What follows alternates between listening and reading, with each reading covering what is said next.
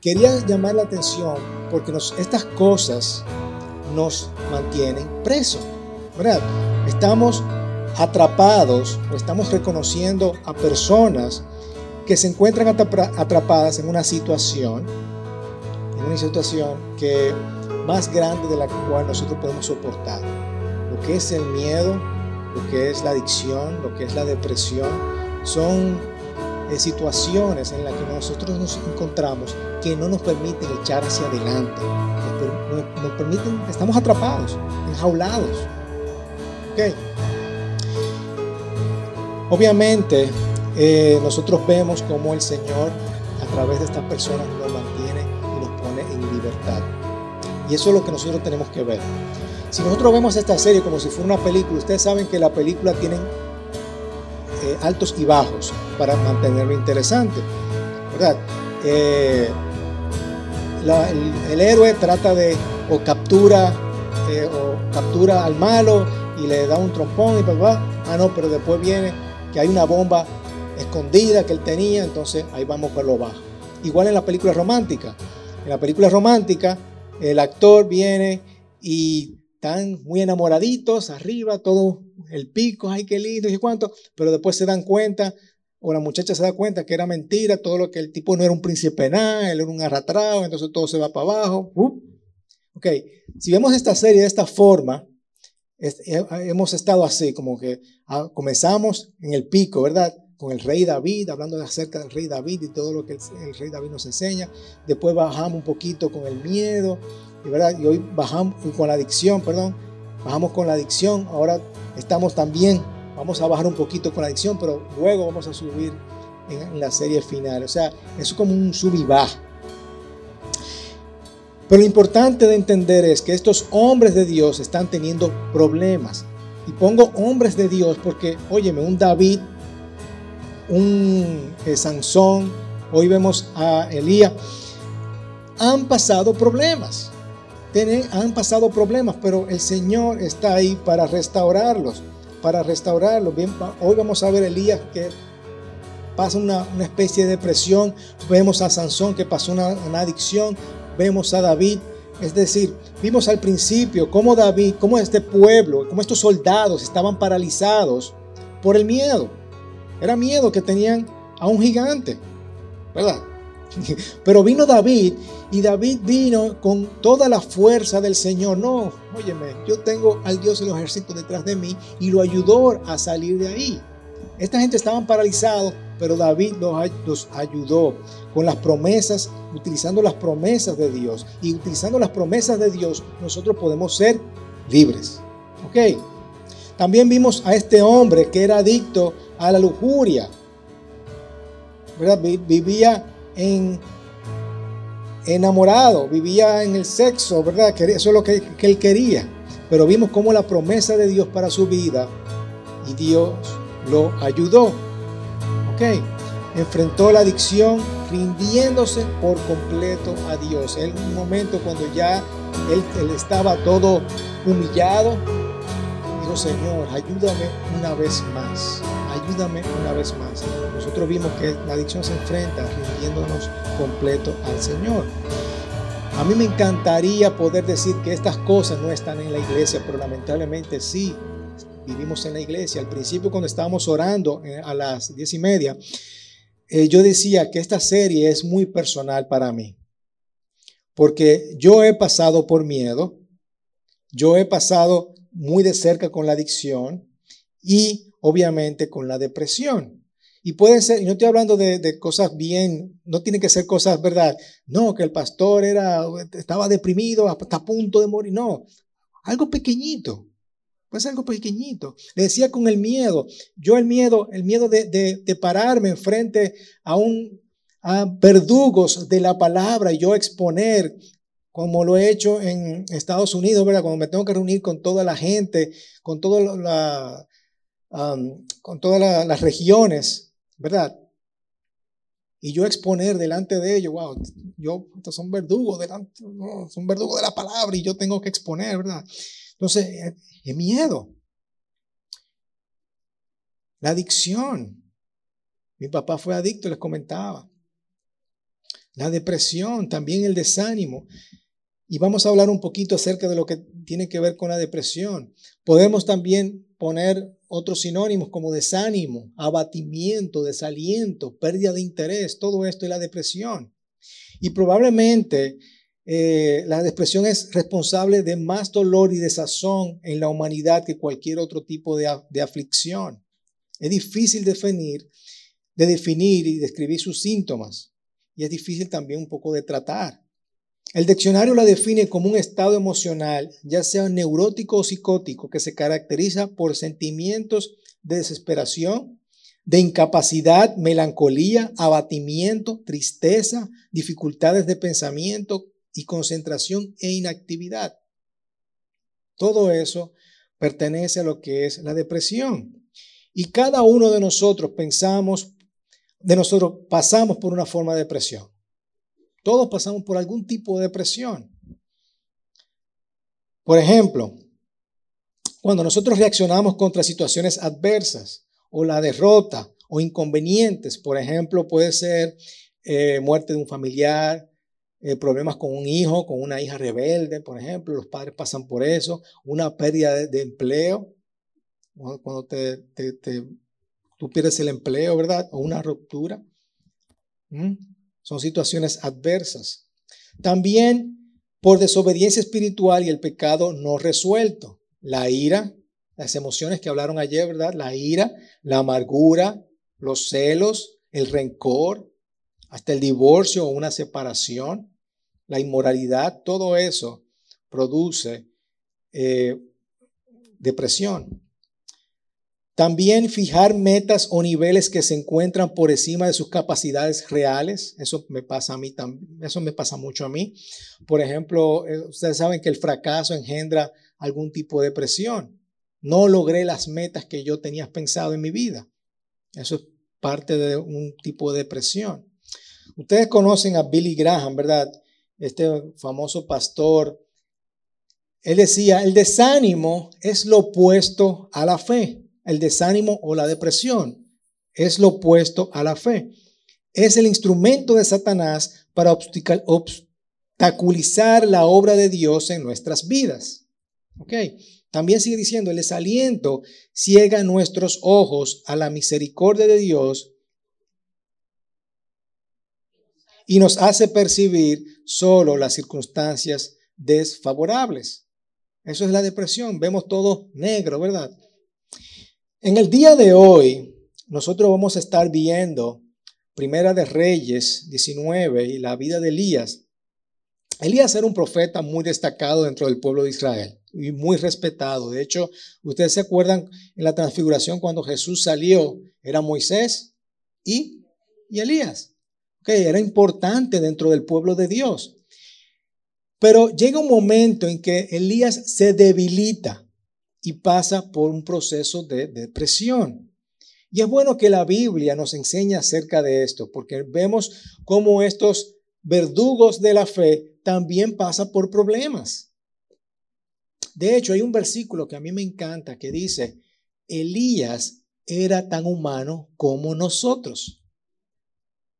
Eso es en el Nuevo Testamento, creo que fue Santiago. Elías era tan humano como nosotros.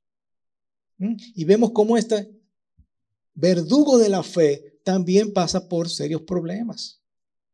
Y ahí es donde nosotros vemos que el favor de Dios también nos puede ayudar a nosotros. Así que lo vemos en esta decadencia espiritual. Entonces, para dar un poquito de contexto, antes del, versículo principal que vamos a ver hoy, Elías era este profeta verdugo, ¿verdad? Incluso él eh, eh, Acab, el rey Acab, se casa con Jezabel y Jezabel trae toda esta cultura de adorar al dios Baal, ¿ok? Y él se casa con, Acab se casa con Jezabel y trae toda esta cultura a su pueblo. Y el pueblo comienza a adquirir esas culturas. Ayer hablamos, el señor Eli Zambrano estaba hablando un poquito acerca de eso, cómo la cultura influye en nosotros. Y asimismo hacían sacrificios. Baal obviamente incluye todo lo que es la prostitución y todo eso se infiltra en la vida de las personas. Y Baal ¿verdad? Este Dios que cuando tú crees comprometió a todo el pueblo. Y la gente obviamente estaba un poquito confundida. Pero Elías estaba ahí y dijo, ok, vamos a hacer algo. Ustedes van a hacer un holocausto, un sacrificio. Van a poner un, un animal, lo van a sacrificar. Ustedes van a invocar a su dios Baal y vamos a ver si él responde. Yo por mi lado voy a hacer mi sacrificio, mi holocausto, voy a invocar a mi Dios y vamos a ver si él responde. Y comenzaron obviamente esta gente, todos estos profetas de Baal, había muchos profetas de Baal haciendo este sacrificio y ellos estaban ahí, Señor, Baal, venga, venga, venga, trae fuego y incendia este holocausto, trae fuego del cielo, incendia este holocausto. Y ellos estaban haciendo sus rituales, yo me imagino como un ritual tipo vudú, algo diabólico, ¿verdad? Porque incluso hasta se, sajaban ahí, la sangre, y estaban haciendo este, este holocausto feísimo, este sacrificio, este, esta, qué sé yo, esta celebración. Incluso Elías lo estaba relajando. ¿Y dónde está tu Dios? Ve, está durmiendo tu Dios. ¿Eh? ¿Dónde está su Dios ahora? Búsquenlo. ¿Eh? Se puso ahí Elías eh, eh, echando, echando leña al fuego, literalmente, ¿verdad? Y luego viene Elías y le dice, ok, ahora me toca a mí. ¿Eh? Y comenzó a, hacer el, su, holocausto, a preparar todo, porque parece que dentro de la celebración eh, se lo destruyeron a él, no sé, me imagino, porque él dice que él volvió otra vez a hacer su holocausto, preparar todo y más. Y él dijo, más, échenle agua, vamos a hacer una zanja y echarle agua. Ustedes saben que con el carbón el agua no prende, ¿verdad? Difícil. Échenle agua ahí. ¿eh? ¿Y qué hizo Elías? Dijo, Señor, con una oración sencilla, Señor, prende esto, échale chipa. ¿Y qué pasó? El fuego. Y obviamente todo el mundo comenzó a ver que realmente el Dios era nuestro Dios todopoderoso, el Dios de Elías. Entonces, Vemos a Elías, a este señor que, hace este tipo de milagros y luego también oró para que eh, había una sequía y él oró por lluvia. Y este era Elías, hermanos, era un, era un profeta, era un profeta de Dios. Y ahí vamos a Primera de Reyes 19, vamos solamente a ver nueve versículos. Dice, Acab, ah bueno, no les conté que después de eso, Después del holocausto, Elías mandó a matar a todos los profetas. ¿Ok? Mandó a matar, maten a todos los profetas de Baal. Degóyenlo. ¿Ok? Acab le contó a Jezabel todo lo que Elías había hecho y cómo. Y cómo había matado a espada a todos los profetas. Entonces Jezabel, ¿verdad? Envió un mensajero a Elías diciendo, Así me hagan los dioses y aún me añadan, si mañana a estas horas yo no he puesto tu vida como la vida de uno de ellos. Y aquí viene algo interesante. Elías tuvo miedo. Elías tuvo miedo. ¿De qué? O sea, es el profeta Elías. estamos hablando del profeta Elías. O sea, el Señor le mandó fuego del cielo para prender un holocausto lleno de agua. O sea, Explícame. Pero él tuvo miedo y se levantó y se fue para salvar su vida. Y vino a Berseba de Judá y dejó allí a su criado. Y anduvo por el desierto un día de camino y vino y se sentó bajo un arbusto. Era un arbusto con ramas finas, ni siquiera sombra tenía. Y pidió morirse.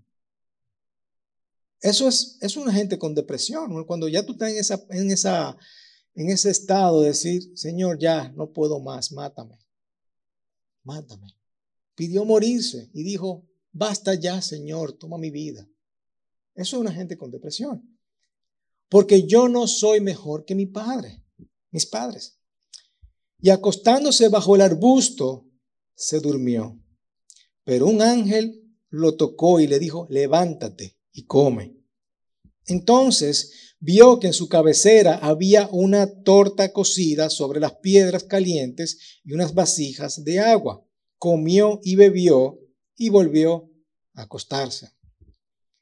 Y el ángel del Señor volvió por segunda vez, lo tocó y le dijo, levántate, come, porque es largo el camino para ti. Es muy largo el camino para ti. Se levantó pues quien escribió eso es venezolano, ¿verdad? Se levantó pues y comió y bebió y con la fuerza de aquella comida caminó 40 días y 40 noches hasta Joreb, el monte de Dios. Es interesante ver cómo este hombre, Elías, ¿verdad? Quien había invocado al Señor por fuego, el Señor le responde, había llamado por lluvia, llueve, ¿verdad? Es decir, ¿Por qué tuvo tanto miedo? Y esas son cosas que nos pasan a nosotros. Recuerden que Elías era tan humano como nosotros. Ok. Y quiero hablar un poquito de esto, de cómo la, de la fe, cómo nos va el miedo. En un momento nosotros estamos con mucha fe y de repente otras estamos bien bajitos. ¿Qué es lo que está pasando? ¿Cómo nosotros llegamos allí? ¿Cómo llegamos allí? Fíjense, la mayoría de nosotros tenemos áreas en las que eh, tenemos, no tenemos miedo, ¿verdad? Pero hay otros que nosotros somos tan vulnerables que nos aterroriza. Esa es nuestra vida. Hay gente que tiene mucho, mucho, mucha fe, hay otra gente que tiene más miedo que otras. Elías parece ilógicamente golpear una pared de un momento a otro y se mueve hacia una depresión que no estaba allí el día anterior. ¿Por qué pasó eso? Déjeme decirle primeramente que nosotros somos eh, personas triunos, es decir, tenemos un cuerpo, estamos formados por un cuerpo, tenemos un alma que es nuestra personalidad, nuestra voluntad y todo eso, y tenemos un espíritu. Todo esto se conjuga y somos unos seres complejos y eso es lo que nos lleva a ciertas cosas, ¿verdad? Y creo que, que Herma lo explicaba muy bien ayer con, respecto a todo lo, que, todo lo que tiene que ver con las emociones y todo eso. Pero fíjense, a veces tenemos un esfuerzo prolongado de la fe. Elías, vemos como Elías estaba una y otra vez convocando al Señor con fe. Y muchas veces nosotros nos sentimos, Señor, yo tengo tanta fe y, estamos orando por ciertas cosas. No, Señor, sana fulana, sana fulana, sana fulana, sana fulana. O, Señor, que el Señor eh, eh, sane a mi, a mi a mi fulano que no te conoce y estamos en una constante oración y estamos teniendo este esfuerzo tan prolongado de la fe que llevamos, llegamos a un tiempo en que nos cansamos, ¿verdad? Este, este es el esfuerzo espiritual. Luego tenemos el esfuerzo físico prolongado. Eh, todo lo que tuvo que hacer Elías, esta guerra, matar a toda esta gente, luego eh, con el asunto de la lluvia, también llega un momento en que nuestro cuerpo se cansan. También un esfuerzo emocional prolongado. La gente sufriendo por muchísimo tiempo por esta sequía, había un, algo emocional y también eso pasa con nosotros. Llega un momento en que nuestras emociones las tenemos muy bajitas, ¿verdad? Entonces hay un esfuerzo físico, un esfuerzo espiritual, un esfuerzo emocional. ¿Ok? También algunas señales de depresión cuando nosotros tenemos desesperanza. He tenido suficiente, Señor, ya yo no puedo más. Toma mi vida. No soy mejor que mis antepasados. Las cosas nunca van a cambiar. Cuando nosotros tenemos ese tipo de desesperanza, entramos en depresión. Cuando estamos abrumados, no podemos más. Hay demasiado carga hay momentos de depresión, cuando estamos en aislamiento, esta sensación de yo estar solo, bloqueado a otras personas, no quiero saber más de otras personas, solamente en mi mundo interno, nadie conoce lo que está pasando en mi vida, no quiero compartirlo con nadie, entro en un, estado de depresión, de aislamiento. Por eso es bueno la comunidad cristiana, hermanos. Por eso es tan bonito poder estar nosotros juntos cuando estamos aislados, creo que también el Señor lo mencionó ayer también, ¿verdad? Eso es terrible. Y la obsesión por lo negativo. la obsesión por lo negativo, perdió la capacidad de celebrar. Cuando tú pierdes esa capacidad de tú, mira lo que hice en el día de hoy, mira, de estar agradecido, ¿verdad? Por eso es importante dar gracias todos los días. Parte de mi hábito es por qué estoy agradecido en el día de hoy. Es importante que nosotros podamos definir por cuál es eh, algún tipo de agradecimiento. Gracias por la lluvia, Señor. ¿Tú imaginas que yo me levantara yo en el día de hoy? Ay, Señor, lloviendo hoy. Ay, no, qué terrible. La gente no va para la iglesia hoy. Uh, no, todo lo contrario. Señor, gracias por la lluvia. Gracias porque es una bendición para el día de hoy. Hay que siempre estar agradecido y olvidarme de esta obsesión por lo negativo. Así que esas son señales, hermano, y yo he pasado por eso, por cada una de esas. He tenido desesperanza, me he sentido abrumado, me he sentido en aislamiento y he tenido obsesión por lo negativo. Esas son señales de depresión. De hecho, tuve una, una, ¿cómo se llama? Una consejería con un pastor muy amigo y me hizo un test rápido y me dijo, mira, tú estás en el nivel 2 de depresión. Y yo, ¿cómo? ¿Cómo va a ser? O sea, según los resultados. Yo no lo podía creer, ¿cómo va a ser? Yo, ¿cómo va a ser? Y sí, estaba por un nivel de depresión número 2. Ahora, el Señor nos puede ayudar a, salir de esto. Porque el Señor no se desanima con el desanimado. Él no se desanima, Él está contigo. El Señor no se desanima con el desanimado. Primeramente, Dios te cuida cuando estás abatido. Dios te cuida, Dios está contigo podemos ver cómo Dios inicia la relación, ¿verdad? Con, con, Elías. Elías no tenía, perdió esa esperanza, pero Dios envía una ayuda, envió a un ángel. Dios te envía una ayuda. Dios te envía una ayuda de alguna forma u otra. Dios no se enoja ni se da por vencido contigo. Él podía haber enojadose con Elías, pero ven acá, Elías, no, no, a todo lo contrario, Él está contigo. Hay que recalcar también la importancia del sueño y el descanso. Elías tomó ese momentico para descansar, para dormir. Y volvió, comió, pero volvió y se acostó nuevamente. Hermanos, el sueño, el descanso es sumamente importante. Y eso fue una de las cosas que me dijo ese pastor. Tú tienes que descansar, tienes que aprender a descansar, tienes que tomar esos momentos de descanso. Y la Biblia está llena de instrucciones de cuidar a nosotros físicamente. Seis días trabajó el Señor, pero un día lo tomó para descansar. Dios puso eso en nuestro ADN y por eso es importante que nosotros descansemos. Dice un líder, no recuerdo quién mencionó esto, pero dice, el sueño es el arma secreta para el liderazgo.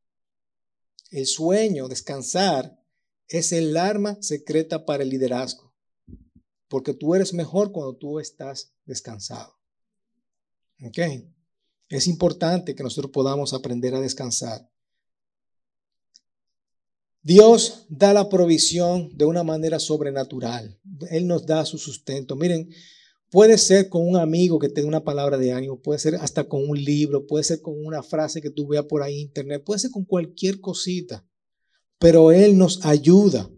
Él nos ayuda y nos da una provisión. A veces queremos que sea una provisión, eh, ¿verdad? y se resuelve el problema así rápido, ah, ya. Por eso dije el otro día, a mí me encantaría yo poder decir, Señor, si tú eres adicto, deja eso.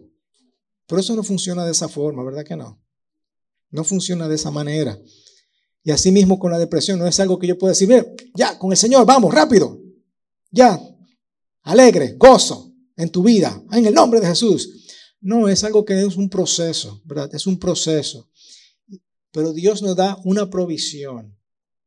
Nos puede dar algo, una gracia, una persona, un libro, la Biblia, cualquier cosita que nos pueda ayudar a salir de eso. Así que no, no perdamos de vista toda esa provisión que nos puede dar el Señor. Lo segundo es reconocer que el viaje es largo. El viaje es largo. El viaje es largo. Y eso para mí ha sido muy revelador porque, eh, hermanos, yo he entendido que yo no puedo hacer las cosas yo solo, yo necesito ayuda. Yo necesito ayuda en muchas áreas de mi vida y por eso he buscado consejería en otros lugares, por eso he buscado eh, otras tareas que la hago otras personas. Es importante buscar ayuda porque yo no puedo hacer el viaje solo, yo necesito primeramente del Señor que me ayuda, segundo de otras personas porque el viaje es largo. Y obviamente tenemos que confiar en el Señor. El Señor es nuestra principal provisión. Por eso es importante hacer hincapié en la necesidad del Espíritu Santo en nuestras vidas. Señor, envíame tu Espíritu Santo porque yo no puedo. Yo no puedo hacerlo solo. Yo no puedo hacerlo solo. El Espíritu Santo es sumamente importante. Y Dios siempre está presente. No, nunca te va a dejar solo. Recuerda, Dios no se desanima con el desanimado. Dios está presente contigo. Siempre va a estar ahí me gustaría darte como la fórmula para la depresión. me gustaría darte la fórmula para la adicción, me gustaría darte la fórmula para el miedo. Lo único que yo te puedo decir es que con la palabra de Dios, cuando nosotros leemos la palabra de Dios, nosotros podemos no tener miedo, podemos, nos ayuda a salir de esas adicciones cuando nosotros nos rendimos a Dios y también nos ayuda a estar en un estado de gozo y no de desánimo con la palabra de Dios. ¿De acuerdo? ¿Cuál es el plan de acción? ¿Qué es lo que yo les recomiendo a ustedes? Mira, vamos a evaluar si hemos tenido estos momentos de depresión en mi vida. Yo les conté que yo he pasado por esas señales de depresión. Si usted ha estado en, esas cuatro señales que yo le di, a usted está en un momento depresivo, ¿verdad? Así que tenemos que evaluar si yo he estado en este, en este estado de depresión. Vamos a reconocer a reconocer que el viaje es largo, que nosotros no podemos hacerlo solos. Si tú necesitas ayuda, busca ayuda. Vamos a buscar ayuda. Psicólogos profesionales, nosotros como pastores te podemos ayudar, te podemos guiar en, ciertos versículos, te, te podemos dar herramientas, te podemos guiar, ¿verdad? Y obviamente buscar ayuda de Dios y pedirle al Espíritu Santo, Señor, llena mi vida, llena mi vida porque es lo único que yo te puedo recomendar. Eso fue lo que a mí me llenó buscar más de Dios, eh, eh, ¿cómo se llama eso? Empaparme de la palabra más y más y más y más. Eso es lo que, lo que te ayuda a animarte. Le mencioné ahorita a Billy Graham, pero la, la frase no terminó ahí. Dice, nunca he conocido a una persona que dedique diariamente tiempo a la oración, al estudio de la palabra de Dios y que tenga una fe firme que haya permanecido presa de la decepción durante mucho tiempo. ¿Qué es lo que nos está diciendo acá? Que nosotros necesitamos de la palabra de Dios. Necesitamos tiempo en oración.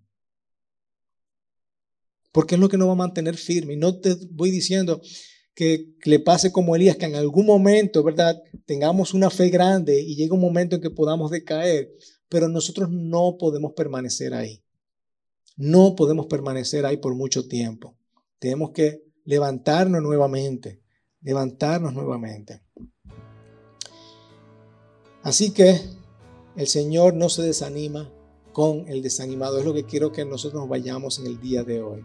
El Señor está contigo, Él no te va a dejar solo. El viaje es demasiado largo, así que procura tener a una persona que te acompañe durante este proceso, principalmente el Señor, el Espíritu Santo, y buscar personas que te ayuden, que te, que te den ánimo, ¿ok? En el día en el día a día. De hecho, yo estoy haciendo un, me están pagando un coaching eh, por la gracia de Dios, ¿verdad? Y, y, ha sido un momento tremendo. Y parte de, la ayuda que me ha ayudado a mí ha sido precisamente eso. Tener una persona que te anime. Recibir ese WhatsApp. Hey, ¿cómo tú estás en el día de hoy? ¿Cómo te fue? ¿Cómo te ves? Yo te animo en el día de hoy. Que el Espíritu de Dios te ayude a, salir adelante. Wow, eso me da ánimo. Me da ánimo porque el viaje es largo. El viaje es largo.